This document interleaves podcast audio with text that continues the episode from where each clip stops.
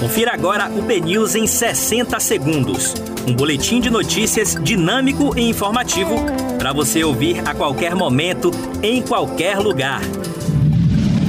Olá, bom dia para você. Hoje é quarta-feira, 30 de dezembro de 2020. Eu sou a Aline Reis e vamos aos destaques do BNews 60 segundos.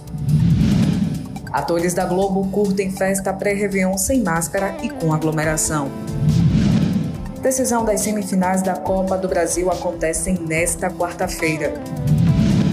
Viajantes do exterior deverão apresentar testes negativos do coronavírus para entrar no Brasil a partir de hoje.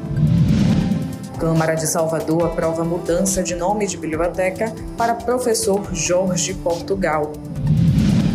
E após um ano da chacina de motoristas por aplicativo em Salvador, mais um profissional é morto durante o serviço na região metropolitana. STF pediu ao Butantan reserva de Coronavac para 7 mil servidores. Esses foram os destaques desta manhã. Para você ficar bem informado e por dentro das novidades, acesse o bnews.com.br.